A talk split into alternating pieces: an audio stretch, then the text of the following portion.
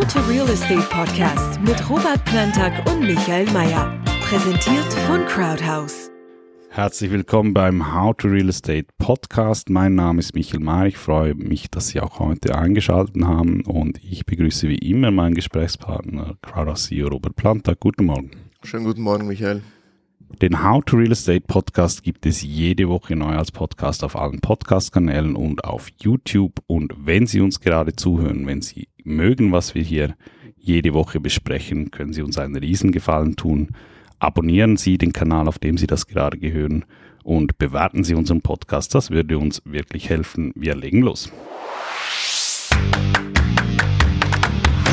Wir sprechen heute über Hypotheken und generell über was gerade am Hypothekarmarkt äh, für Entwicklungen zu beobachten sind, insbesondere der Anstieg der Hypothekarkosten bei den langfristigen Festhypotheken. Ähm, aber davor äh, ein Entscheid, der diesbezüglich sicherlich diese Woche sehr wichtig war. Die US Federal Reserve hat einen Zinsschritt durchgesetzt. Äh, einen relativ hohen Zinsschritt, 0,5 Prozent, einen äh, Zinsschritt, den, in, den es in dieser Höhe das letzte Mal gab, als Bill Clinton noch Präsident war.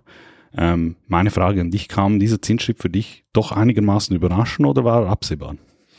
Ähm, nein, der, der, der 0,5 Prozent äh, Zinserhöhungsschritt war eigentlich im Markt schon grundsätzlich eingepriesen und erwartet worden. Ähm, es war ja auch mal die Diskussion, ob eventuell 0,75 Prozent äh, äh, ähm, nach oben äh, korrigiert wird. Aber 0,5 war so das, ähm, ich sage jetzt mal, das am erwartetste Szenario. Mhm. Der Grund, wieso dass sie das machen, ist äh, offensichtlich. Ähm, die Inflation in den USA zieht an, ist äh, deutlich gravierender als auch in der Schweiz. Ähm, ich persönlich habe so ein bisschen das Gefühl, wenn man das vergleicht mit dem, was man anfangs Jahr gehört hat, wo diese Inflation quasi äh, relativiert wurde, dass man jetzt in einer Situation ist, wo man sich wirklich fragen muss, haben die Zentralbanken generell oder hat die Fed diese Inflation überhaupt wirklich noch im Griff oder nicht? Oder ist ihnen das etwas aus dem Ruder gelaufen? Du, ich, ich habe im Moment sowieso das Gefühl, dass wir uns äh, äh, in einer riesen Seifenoper äh, äh, befinden mit einem äh, senilen, alten, unzurechnungsfähigen äh, Mann als, äh, als, als Präsidenten der Vereinigten Staaten. Und dann, äh, ich kann es nicht anders sagen, eine Parade an Clowns bei der, bei der Fed, die noch im äh, November und Dezember sagen, ja, die Inflation, die sei nur künstlich und die sei nicht echt und das ist nur pandemiebedingt und jetzt ist es eben plötzlich doch echt und man muss was dagegen machen und äh, also für mich total unglaubwürdig, ein totaler, totaler Witz, ähm, eigentlich das Ganze. Äh, aber ist nun mal so, wie es ist, ja. Mhm. Man hat den Blick auf Europa, auch die Europäische Zentralbank ähm, stellt in Aussicht, dass sie diese, diese Zinserhöhungen auf ein Level von 0% im Sommer durchführen will. Die Unterschiede zu, zum amerikanischen Wirtschaftsraum sind meines Erachtens aber schon, oder man macht da natürlich immer eine Abwägung, Zinserhöhungen auf der einen Seite die Inflation bekämpfen, auf der anderen Seite bedeutet das halt auch äh, die Gefahr, die Wirtschaft abzuwürgen. Ähm, diese Gefahr ist in Europa schon höher als in den USA ist. Ich glaube, dieses Abbremsen des Wirtschaftswachstums ist in der, ist in der Eurozone schon etwas, was den der Europäischen Zentralbank wesentlich mehr Kopfzerbrechen bereitet, als es zum Beispiel der US-Fed momentan macht. Ja, du, äh, die Eurozone ist, ist, ist zum großen Teil leider auch nur ein, ein, ein, ein Zombie, ein, ein lebender äh, Toter, der eigentlich nur durch billiges Geld am Leben erhalten wird. Und, und da ist es halt schwieriger, so diesen Zombie einfach fallen zu lassen, weißt du. Ähm, und, und, und auf der anderen Seite, ja, die, die Entscheidungen aus, aus Übersee haben natürlich mehr Gewicht auf den internationalen Märkten. Äh, auch der Dollar als, als quasi Weltleitwährung ist natürlich viel relevanter als ein Euro. Und ähm, ja, also jetzt im Vergleich mal gucken, was jetzt die EZB macht, ob sie wirklich hochgeht, ob sie nicht hochgeht. Wahrscheinlich wird sie nur, nur bescheiden hochgehen, also ein bisschen hinterherhinken da der FED. Ähm, die, die, die, die Bank of England oder die, die, die, die, die Zentralbank dort, ähm, die hat ja auch gestern Rekordinflation, gestern oder vorgestern Rekordinflation gemeldet ähm, und, und auch nochmal massiv an der Zinsschraube gedreht. Ähm, ja, mal gucken, wo es hingeht. Weißt du, was ich mich eigentlich frage, und deshalb habe ich das vorher in der Einleitung kurz erwähnen müssen, wie, wieso ich das für eine Clownshow halte. Also weißt du, wie, wie, wie, wie, wie kannst du dran denken, dass du irgendwie zehnmal mehr Geld druckst in zwei Jahren, mhm. als du es irgendwie vorher in 20 oder 30 Jahren gemacht hast? Du machst das? Du, du hältst die Zinsen bei Null, du, du, du, du hast da enorme äh, äh, Quantitative Easing Programme, die da laufen. Du spielst so viel Geld in den Markt, du verteilst Helikoptergeld, dass du da nicht eigentlich erwartest, dass das früher oder später mhm. mit, äh, mit steigender Inflation quittiert wird. Also weißt du, musste man das wirklich so extrem machen? Wäre es mhm. vielleicht nicht besser gewesen, man hätte ein bisschen langsamer diese ganze Geschichte abgefangen, diese ganze Pandemie-Geschichte. Und, und das hat, glaube ich, meiner Meinung nach wieder genau das, das, das Problem der Politik, weißt du, von, von Wählen und wiedergewählt werden und, und, und, und, und, und Beliebtheit etc. Da war halt beliebt, hey, guck, aufgepasst, Pandemie, oder? Ein, ein Event, den gibt's einmal in 100 Jahren, so wie wir ihn gesehen haben. Jetzt müssen wir einfach alles hergeben, was wir haben und zwei Jahre später merkst du dann, oh, ich glaube, wir haben ein bisschen überschossen.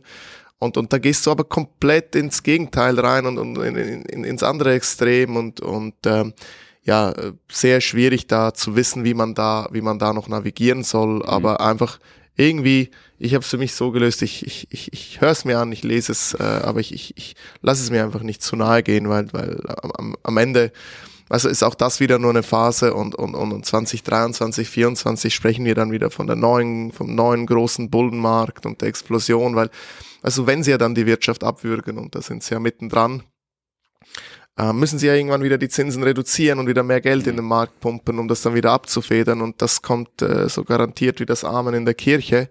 Äh, ich kann nicht sagen wann, aber es wird kommen und dann, und dann sind alle wieder Helden und alle wieder euphorisch und deshalb einfach äh, sich das Ganze nicht zu nahe gehen lassen. Also da bin ich voll bei dir, diese, diese Naivität, die, die, die finde ich auch aus, die finde ich auch bemerkenswert, weil ähm, jetzt irgendwie so zu tun im Sinne von, oh hoppala, die Inflation ist da, das war absehbar. Es war wirklich absehbar. Es ist nun mal das passiert, wenn du, wie du gesagt hast, den Markt so dermaßen mit Geld überspülst. Ich glaube, was dazugekommen ist, man hat sich natürlich erhofft, ja gut, okay, das Ganze kann ja zu einem Soft Landing kommen, das Ganze kann ja relativ gut gehen, wenn nicht etwas Extraordinäres noch dazukommt, wenn nicht noch erschwerte Umstände dazukommen. Das ja, Problem ist, ja die haben wir jetzt. Wir haben, wir haben äh, einen Ukraine-Konflikt, wir haben die Pandemie-Situation in China und dann macht es halt einfach boom. Und zwar schneller, als dass man das vielleicht erwartet hätte. Also im Moment hast du ja wirklich das Gefühl, es brennt einfach überall nur ja. noch. Du hast irgendwie Drohungen von einem Nuklearkrieg, äh, von einem dritten Weltkrieg, äh, du hast den Krieg in, in, in der Ukraine, du, du, du hast die Chinesen, die den Verstand verlieren ähm, mit der ganzen Omikron-Geschichte ja, also es wirklich unsichere Zeiten. Hm, genau. So, ähm, wir haben das schon ein paar Mal diskutiert, aber äh, zu guter Letzt einfach noch äh, abschlusshalber, ähm, was ist die Situation der Schweizer Nationalbank? Ähm, wir haben das schon mehrfach betont. Auch die Schweizer Nationalbank wird äh, Zinserhöhungen in den Blick fassen. Da bin ich relativ äh, positiv. Bist du?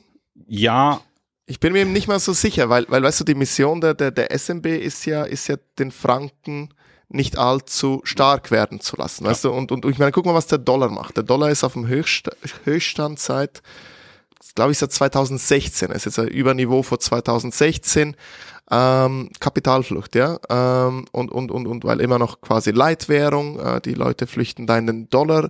Wieso sollten die Leute nicht auch noch vermehrt in den Schweizer Franken fliehen wollen? Also ich, ich, ich sag's mal so, ich denke, wenn zwei Dinge äh, bis Ende Jahr sich stabilisieren werden, das ist zum einen, die, Infl die Unterschiede sind, die Inflation in der Schweiz ist einfach wesentlich geringer als im Euroraum und als in den USA. Ähm, noch. Noch, noch.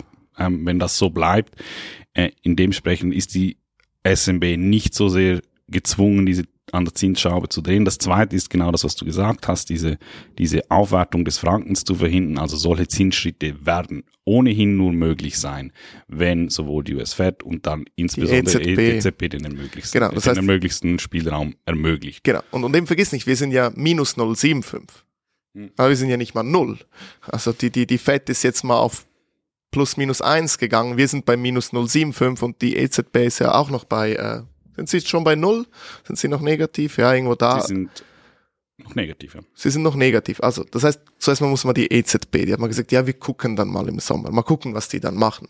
Und dann hat ja die Schweiz noch mal ein bisschen Verzug. Ähm, und dann ist die Frage, bis wir angefangen haben, haben, an unserer Zinsschraube zu drehen nach oben, ob dann die Fed nicht schon wieder anfängt, äh, nach unten zu korrigieren. Ähm, aber ich, ich, muss da, ich muss da noch ein bisschen ausholen, weil es mich wirklich, wirklich wurmt. Ähm, also ich finde ja den Negativzins, finde ich ja den absoluten Diebstahl äh, äh, äh am, am Volk und am Unternehmer und am Investor. Es vergeht keine Woche, da kriegen wir Telefonate von den Bankern und, und, und, und, und, und ja, hier, jetzt zahlt doch Negativzins und das macht doch niemand gern. Und ich erinnere mich noch gut an Zeiten, wo sich Leute bris briskiert haben über zu hohe Kontoführungsgebühren. Also stell dir mal vor, Miki, 075. Ja, und, und mittlerweile teilweise schon auf Guthaben von nur wenigen hunderttausend Franken. Das ist ein Witz, das ist Diebstahl. Und jetzt, und jetzt kommt das Beste, weißt du? Und genau der Banker hat dann letztes Jahr angerufen, ne, November, Dezember, jetzt müssen wir rein in den Aktienmarkt, jetzt ist noch die Endjahresrallye und dann Januar, es ist historisch stark. Und da habe ich gesagt, hey, es ist okay, ähm, es ist Working Capital, ja, das fließt in Immobilien, wir sind ein Immobilienunternehmen, wir machen keine, keine Börsengeschäfte ähm, äh, wir machen Immobiliengeschäfte, da kennen wir uns aus und da glaube ich viel mehr dran als, als an, an den Aktienmarkt. Und, und, und stell dir vor, was war dann Ende Januar und Anfang Februar passiert, ruft er nochmal an und sagt, oh, jetzt ist gecrashed, jetzt kannst du dich billig einkaufen und so. Und, und guck mal, was seit Januar passiert ist. Wir sind schon wieder noch weiter gecrashed. Und es wundert mich nicht, wenn er jetzt wieder anruft und sagt, hey, jetzt musst du wieder in die Börse investieren. Also muss ich sagen, du bestiehlst mich bei meinem Kontoguthaben, obwohl die Dienstleistung einer Bank in der Wirtschaft ja darin bestehen muss, dir nicht nur Kredite zu geben, aber dein, dein Geld aufzubewahren. Und, und sie bewahren dein Geld auf und da kommt auch gleich die Brücke zum heutigen Thema, belasten dir dafür neben den ganzen Gebühren, die sie haben, minus 0,75. Wenn sie dir Produkte verkaufen, gehen die in der Regel den Bach runter und da siehst du auch den kürzeren, weil da hast du 100 Seiten Formulare unterschrieben. Ähm, und wenn sie dir dann Kredit geben wollen in, in Form von einer Hypothek, ja, dann, dann, dann, dann, dann äh, nehmen sie sich die maximalen Margen raus und sagen, ja, ja, die FED hat Zinsen angehoben. Aber ich sage, hey, was ist los? Was ist, wenn ihr euch mit den Sparguthaben finanziert? Und deshalb ja unglaubliche Zeit. Da sind wir schon mitten im Thema. Einfach noch kleines Randnotiz, weil du die, äh, die Kontogebühren angesprochen hast. Die werden übrigens auch erhoben, wenn die Minuszinsen abgezogen werden. Ja, logisch. Was ja, logisch. die Höhe des Zynismus ist. Ja, logisch. Ähm, sprechen wir über das, was du angesprochen hast. Ähm, wir sehen bei einer Hypothekarform, das sind die langfristigen Festhypotheken, dass die Zinsen seit Januar wirklich deutlich gestiegen sind. Irgendwo zwischen, die waren bei Januar irgendwo, ich würde sagen, vielleicht bei 1,1, zwischen 1,1 und 1,4 Prozent, sind heute auf dem Niveau zwischen irgendwie 2 und 2,3 Prozent. Das ist ungefähr die Größenordnung. Das ist doch ein Anstieg, den wir, also ich, wir haben im Podcast ja auch schon in vergangenen äh, Episoden darüber gesprochen, oder zumindest ich für mich selber nicht derart schnell erwartet hätte. Und es verwirrt vielleicht den einen oder anderen Zuhörer auch, weil man sich immer denkt, ja, okay, aber die Hypothekarzinsen, man sagt ja eigentlich immer, das ist an den Leitzins gekoppelt und die SMB hat ja eigentlich genau. da noch nicht reagiert und nichtsdestotrotz sind diese, diese Hypothekarzinsen hochgegangen. Warum? Weil das einfach ein Witz ist. Das, das, das ist einfach nicht richtig und da stelle ich mir die Frage, wieso greift da nicht jemand ein? Also weißt du, wie kannst du Guthabengebühr von minus 0,75 verlangen und, und dann schlägst du bei den langfristigen Zinsen Prozent zu. Ich meine, ja, es gibt zwei Faktoren. Die Banken kann sich über Sparguthaben refinanzieren und, und sie kann sich am Markt refinanzieren. Und klar, im Moment ist eine gewisse Unsicherheit da und, und diese Refinanzierung am Markt ist teurer geworden, aber nicht so teurer. Verstehst du? Und dann, wenn wir auch heute von, von Saron-Margen reden bei den Banken, da gibt's ja alles Mögliche von, von 0,4 bis, bis 1,1, 1,2 wo kommt denn das her? Da hockt halt einer hin und sagt, das verlangen wir jetzt einfach. Und äh, es ist unsicher, wir wollen das jetzt verlangen. Und, und, und, und da muss ich dir sagen, äh, Herr Michael, das, das regt mich wirklich auf. Weil ähm, ich habe zu tun mit, mit auch vielen sehr großen und professionellen und institutionellen Anlegern und weißt du, wenn die sich finanzieren, finanzieren die sich immer noch bei 0,3 und 0,4 und 0,5. Gerade eben ähm, die Woche ein Meeting gehabt äh, äh, mit einem wirklich, ähm, falls uns zuhört und er meinte, er hört uns zu, äh, lieber Dirk, äh, ähm, wirklich einer unserer, unserer ersten Kunden auch bei Crowders und, und, und, und, und ganz ein guter Immobilieninvestor, auch sonst privat. Ähm, der refinanziert sich immer noch bei 0,3, 0,4, 0,5. Ähm, und da muss ich sagen, da werden einfach die Kunden geschröpft und, und, und das deckt sich, weißt du, auch mit Berichten, die ich sonst vom Markt entgegennehme in ganz anderen Branchen. Äh, lass uns mal kurz den, den, den äh, äh Gebrauchtwagenmarkt anschauen, zum Beispiel in den Staaten, da habe ich viele Berichte gesehen. Ähm, einfach weil die Händler wissen, dass die Neuwagen halt extrem lange Lieferzeiten haben, verdoppeln die teilweise die Gebrauchtwagenpreise. Und weißt du, wir haben uns jetzt auch hier in der Schweiz, äh, äh, wir, wir brauchen zwei neue Autos da äh, für, für unsere Vermarkter, die da, da unterwegs sind, um die Wohnungen zu vermieten. Ähm, und, und, und wir wollten zwei Polos oder zwei VW Golf bestellen, weil die haben wir jetzt schon in der Flotte und, und, und die Lieferfrist, das ist irgendwo Ende Jahr. Und, und dann haben wir gesagt, ja gut, zeig uns mal die, die, die Okkasion, die Gebrauchten. Und, und da kostet ein Gebrauchter mit 10, 15.000 Kilometer gleich viel oder mehr wie der Neuwagen. Und, und weißt du, ist jetzt das Inflation oder ist das irgendwo ein opportunistisches Ausnutzen dieser Situation? Und, und da komme ich aber wieder zurück und muss sagen, okay, gut, Inflation, klar ist sie da. Ja? Will ja auch keiner mehr arbeiten, nachdem er Helikoptergeld bekommen hat. Also gibt ein Shortage am Arbeitsmarkt. Produktion hat ein Problem, Lieferkettenprobleme, äh, äh, äh Chinas Psychopolitik da mit null, null Covid, oder? Hast du das gesehen? Die, die, die, die zäunen die Häuser ein.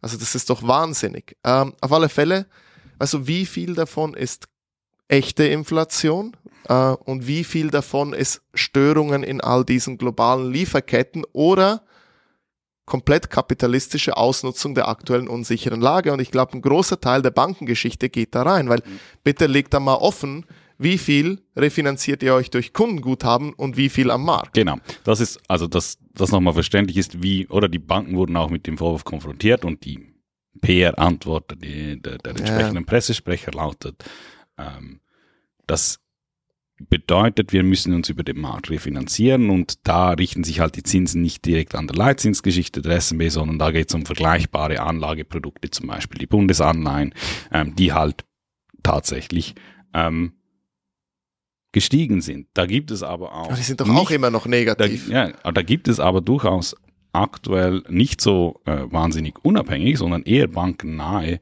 äh, Experten, die aber behaupten ja aber halt, Moment mal, das ist nur die halbe Wahrheit, weil das ist zwar in der Theorie richtig, aber grundsätzlich refinanziert ihr euch diese Kredite, die ihr gebt, halt hauptsächlich nicht am Kapitalmarkt, sondern halt über die Kundenanleihen. Und da hat sich eigentlich nicht nichts verändert und da haben wirklich Banken proaktiv, opportunistisch wirklich gesagt, diese, diesen Marschenspagat, den ziehen wir jetzt durch.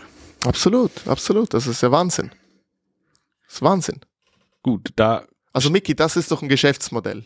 Komm, gib mir eine Million, ha? dafür bezahlst du mir minus 0,75 und wenn du dann, wenn du dann dein Geld zurückhaben willst, dann verlange ich dann drei Prozent dafür. Genau. Insbesondere, weil man einfach auch weiß, wie wichtig dieses Hypothekargeschäft in der Schweizer Bankenwelt ist. Es ist überlebenswichtig für die Banken. Es war insbesondere in den letzten Jahren das Geschäft, das für, für alle Banken wirklich wahnsinnig wichtig war und es natürlich ideal, wenn oder so dieser wichtige Geschäftszweig, wenn ich da auch noch diese Opportunität abschöpfen kann. Ausbanken. Aber ich sag dir, Micky, deshalb fahren wir ja aktuell hauptsächlich mit Saron-Hypotheken, wo wir uns die Flexibilität offen lassen, die jederzeit in eine Festhypothek zu wechseln. Grund relativ einfach. Ich glaube, das ist einfach nur eine Perversion des Marktes gerade eben und das wird sich beruhigen. Also vielleicht werden die Zinsen mittel- und langfristig dann leicht wirklich organisch ansteigen, aber das jetzt ist nicht normal. Das wird meiner Meinung nach wieder runterkommen. Und es bleibt so offen, dass der Wettbewerb dann auch wieder beginnt zu spielen, weil es wird dann irgendwann einfach auch die Denkweise einkehren, ähm, dass gewisse Banken sich sagen, okay, wenn ihr schon so auf die Margen, äh, auf das Margenpedal drückt, ähm, dann werden wir halt jetzt versuchen, möglichst viel Kunden zu akquirieren, indem wir einfach immer noch satte Margen für uns äh, generieren, aber die Preise einfach wieder nach unten drücken. Also ich hoffe, also hier Aufruf an alle Banken, ja, äh, wir sehen hier eine große Opportunität für euch, die ein bisschen fairer geschäften genau. wollt. Zu guter Letzt möchte ich eigentlich noch über ein Thema sprechen, du hast es kurz angesprochen, ähm, was für eine Rolle spielt das für Crowdhouse selbst ähm, vielleicht zur Erklärung für alle. Ähm, ich glaube, beim Alleineigentum ist es so oder so, dass die, die langfristigen Festhypotheken nicht immer die, die bevorzugte Wahl waren bei den Kunden, die das akquiriert haben, sondern sehr viel äh, auch über Saron gemacht wurde. Correct me if I'm wrong. Ähm, wo es aber sicherlich eine Rolle gespielt hat, die insbesondere diese langfristigen Hypotheken war, äh, war bis anhin im Miteigentum. Da war das eigentlich das bevorzugte Modell, dass man gesagt hat, man macht eigentlich langfristige Hypotheken, also zwischen fünf und zehn Jahren ab. Ähm, hauptsächlich aus dem Grund, weil es einfach eine gute Kalkulierbarkeit bietet.